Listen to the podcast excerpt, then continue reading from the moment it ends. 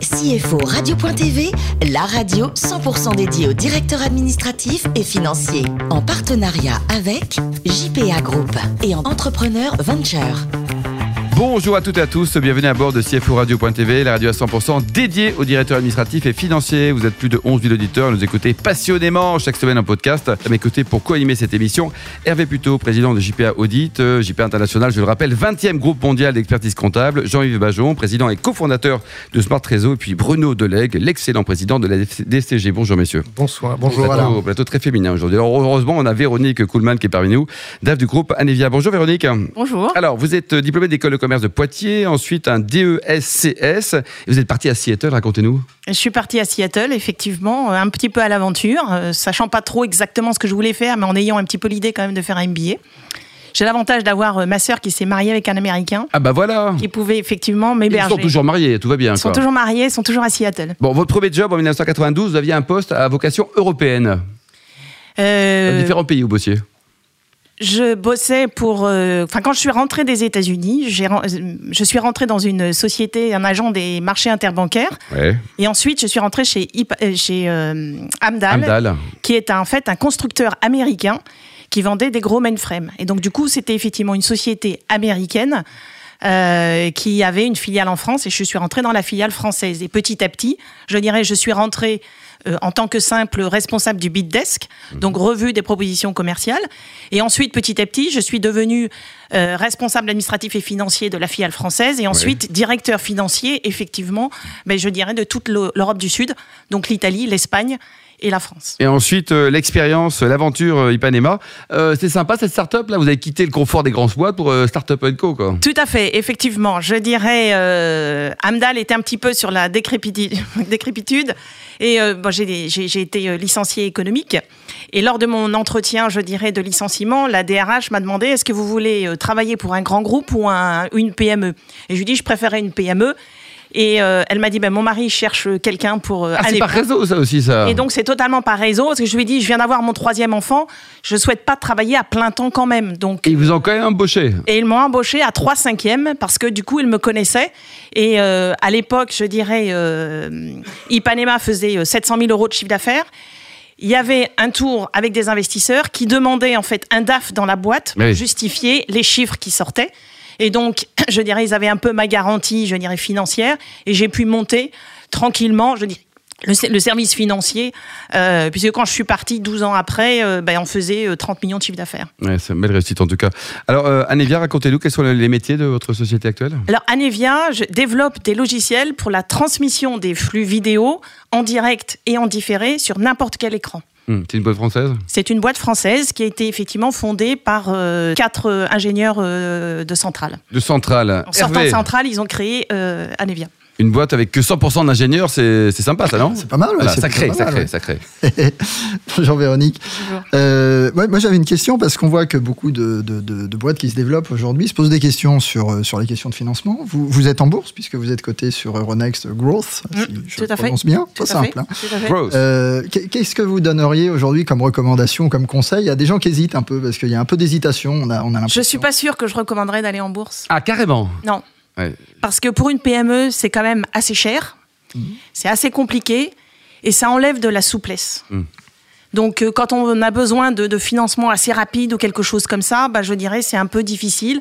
On peut toujours passer par un placement privé, mais c'est pas l'idée non plus d'aller en bourse pour faire que des placements privés par la suite. Ouais, C'est clair, même sur des segments de marché comme ça qui sont réputés être un peu plus souples finalement que Bah, c'est pas si souple que ça parce que petit à petit, je dirais la réglementation sur Onex Gross, je dirais ouais, euh, convergent. euh, converge vers effectivement euh, les autres marchés. Donc, Donc à refaire, pas forcément. Moi, j'étais pas là quand ça s'est fait, mais Ouais. je dirais, mon expérience, c'est qu'effectivement. Au quotidien, c'est lourd à gérer, quoi. c'est- C'est assez lourd à gérer. Hervé? Bon, intéressant. J'ai vu que vous étiez pas mal à l'international. Mhm. Euh, alors, on est un peu partout d'ailleurs, puisque à la fois à Dubaï, à Singapour, etc. Vous, vous êtes organisé comment, du coup? Les trois quarts du chiffre d'affaires, hein, si je dis pas de Les trois quarts des chiffres d'affaires, effectivement, sont faits à l'international. Mhm. Mais euh, au niveau de l'organisation, c'est assez souple, dans la mesure où on a, euh, je dirais, uniquement deux filiales, une à Singapour et une aux États-Unis, qui sont, je dirais, juste là pour pouvoir embaucher des gens sur place. Mhm. Et euh, il y a un système de refacturation de Cost Plus et toute la facturation worldwide est faite à partir de la France. Donc toute la partie administrative, tout est géré à partir de la France. Donc tous les impôts sont payés en France, euh, vous n'êtes pas un GAFA déguisé, tout ça, tout va bien quoi. Non, tous les impôts sont payés en France, effectivement. Bah, je dirais les structures locales sont effectivement imposées, je dirais, sur, sur leur profit local, mais il n'y en a pas beaucoup, puisqu'en fait, on fait un cost plus de 5%. Mhm, ah ouais. Et puis enfin, bah, j'ai regardé vos comptes, puisque du coup, ils sont publiés. euh, Mais il sur le regarde site. tout là. Vient d'être Euh, publié, euh, effectivement. ça, euh, on regarde tout. Donc, donc, j'ai vu que vous étiez en French Gap.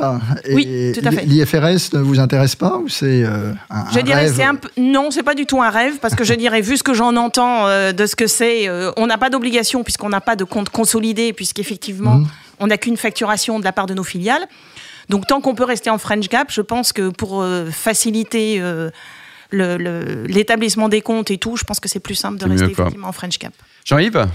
Et Donc, si je comprends bien, vos, vos filiales étrangères sont des filiales de commercialisation. Et d'ailleurs, qui sont vos clients?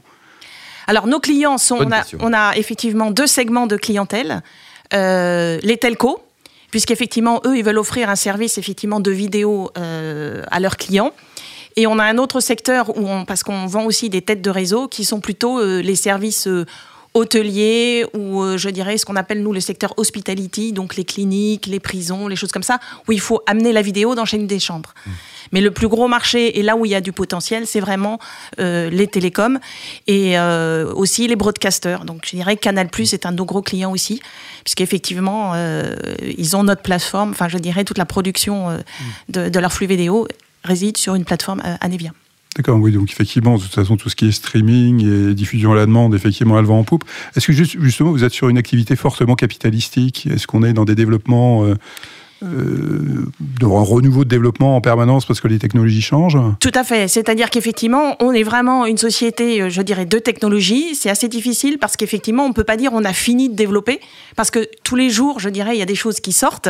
Si on se remet et replace, je dirais, il y a dix ans, euh, on ne savait pas que l'iPhone allait se développer autant, qu'il y aurait des iPads, qu'il faut du coup diff- diffuser la, vidéo sur ce genre d'écran.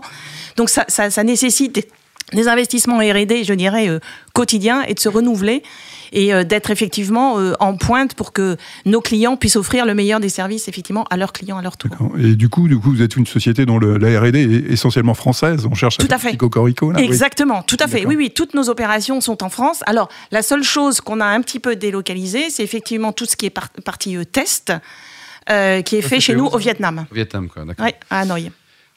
Jean-Yves, D'accord. dernière question? Bon, une dernière question, parce qu'effectivement, grâce aux indiscrétions euh, d'Alain, effectivement, nous avons eu, savons que vous avez quelques origines un peu nordiques, euh, norvégiennes, allemandes. Alors, ça fait quoi de travailler avec des Français, même si vous êtes parfaitement français, C'est dur, quand 50% même, hein. français Ah, une Est-ce qu'il y, a un petit- ligne, est-ce qu'il y a- est-ce qu'il y a un petit quelque chose, effectivement, moi j'ai toujours l'image que, effectivement, les gens du Nord sont quand même un peu mieux organisés que nous. Est-ce que, comment vous le sentez, vous? Je dirais, chez Anevia, on est très euh, cosmopolite aussi, puisqu'on a des, des clients, je dirais, dans tous les pays. Donc, l'état d'esprit qui règne, c'est effectivement plutôt quelque chose d'ouvert et de, de très, très, très technique et très ouvert sur le monde.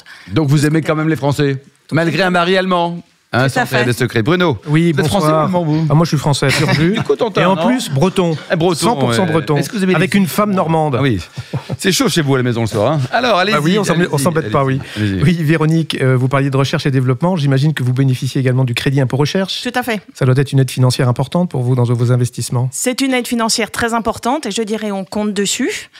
Et euh, on essaye de suivre l'actualité pour effectivement, je dirais, euh, essayer d'en profiter au maximum. Euh, le seul euh, inconvénient, c'est une bonne aide, c'est une bonne source de financement. Le souci, c'est effectivement un petit peu les délais de l'administration pour le rembourser. Dans la mesure où on est PME, on bénéficie du remboursement immédiat. Euh, parfois, il faut effectivement attendre longtemps. Et du coup, je dirais cette année, ce qu'on a réussi à faire et ce qui était très intéressant pour, euh, pour nous en tant que PME, c'est un préfinancement de, de- du CIR Ah oui. 2018. Et euh, pour vous donner un peu les ordres de grandeur, on avait quand même un crédit d'impôt recherche de 1,2 million sur 2018. Ah oui, c'est Et bien. on a pu toucher 1 million effectivement en mars euh, Ouais. 2019. Donc c'est un vrai effet de levier. Donc c'est un vrai effet de levier tout à fait. Et pour nous, je dirais, c'est un financement de la R&D. C'est ça. Alors, euh, directeur financier, pour vous, c'est quoi? Que- que- Comment vous définiriez ce, ce poste? Est-ce que c'est un visionnaire? Est-ce que ça doit être un communicant? Est-ce que ça doit être un manager? Pour Vous moi, avez- c'est Vous un avez trois heures, Véronique. Oui, hein, c'est cela, oui, pour pouvoir disserter. Pour moi, c'est un facilitateur. Je vois mon, mon travail comme faciliter le business. Très bien. Donc je dirais, je suis là pour, pour avoir des garde-fous, pour pas effectivement qu'on fasse n'importe quoi. Mais l'idée, c'est quand même de se développer et d'avancer. Et donc on essaye de trouver des solutions. Et moi, j'aime bien quand les vendeurs viennent me voir en disant, les commerciaux viennent et disent, bah, j'ai tel deal, mais il y a Comment tel et tel hic. Qu'est-ce qu'on peut faire Ouais, ça c'est bien. ça. Et du coup, on, on- on discute ensemble, on essaye de voir effectivement comment, comment résoudre les, les sou- les soucis. Et alors, dans une entreprise qui est en fort développement ou qui traverse un trou d'air, le directeur financier est vraiment pivot? Je pense.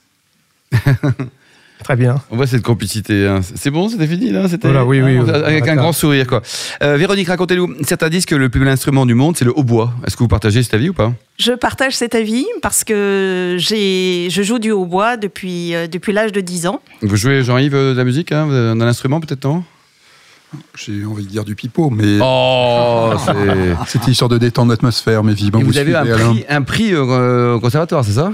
Tout à fait. C'est-à-dire qu'il y a 5 ans, j'ai effectivement passé mon prix euh, du conservatoire de Saint-Germain-en-Laye, je dirais, donc qui est effectivement euh, le- la fin des études au conservatoire. Bon, alors vos- avec vos enfants qu'on salue d'ailleurs, vous avez décidé de travailler à tiers de temps. Bon, vous, c'est bien, mais votre mari aussi, Tout à fait. Alors, euh, à 4-5e. à 4 5 e. Effectivement. Donc, quand moi, je suis rentrée chez euh, Ipanema, je suis rentrée à 3 5e. Et euh, notre petit dernier venait de naître. Et donc, mon mari s'est mis à 4 5e, prenait les mercredis. Et moi, je raccourcis toutes, toutes mes journées pour être effectivement à 4 Et vous conseillez ça à tous les maris français qui nous écoutent ou pas? Je conseille ça à tous les maris français. Euh, Vous en pensez quoi, vous Hervé, qui avez un enfant pour l'instant, donc vous avez le temps de faire un tiers, non? C'est- Vous en pensez quoi? Mais je vais y penser. Pour l'instant, j'en fais plusieurs par semaine. Bon, ça va. Alors, votre meilleur temps, Véronique, au, au semi-marathon de Paris, c'était combien et ça donne quoi en termes de classement? Alors, au niveau du temps, j'ai mis 1 heure, euh, 50 minutes et 36 secondes. Pas mal, Bruno. hein? Bravo, oui, bravo. Et euh, je dirais, moi, je courais dans la catégorie euh, vétéran 2 femmes. Vous- Pourtant, vous faites et beaucoup je plus jeune. Hein, suis ouais. arrivée 71e sur 1066. Pas mal quand même. Hein. Et Marie, son meilleur temps, c'est combien au mari? Et le mari, son meilleur temps, il a fait 1h58 l'année dernière. Cette année, il a mis un peu plus de temps, mais il était malade. Bon, ça va. Alors, et pour terminer, côté cuisine, il paraît que vous êtes la championne du monde des boulettes de viande à la confiture d'Erel. Il faut nous inviter, là? Quand vous voulez. Euh, c'est une recette en fait euh, qui m'a été transmise par ma mère qui, qui était norvégienne. Et euh, les Scandinaves euh, mélangent très souvent la viande et, et la confiture et euh, donc les boulettes de viande dans une sauce brune avec de la confiture d'érel ça peut pas se manger sans confiture. Oh là là là. Qu'est-ce qu'on peut imaginer Ça comme, se raconte pas, ça se vit. comme Ouais, vin. Bruno hein Qu'est-ce que vous conseillez comme vin, vous qui êtes Ah, moi, je spécialiste, euh, oh, je suis pas un spécialiste, mais je les- prendrais euh, du Bourgogne. Un Bourgogne Un Bourgogne, oui. très bien. Et vous Oui, je partage. Ouais, on est Je tous d'accord avec Bruno. De est tous d'accord. Merci beaucoup à vous, Véronique. Merci également à vous, Hervé, euh, Jean-Yves et puis Bruno. Fin de ce numéro Merci. de CFO Radio.tv. On se retrouve mercredi prochain à 14h avec un nouvel invité.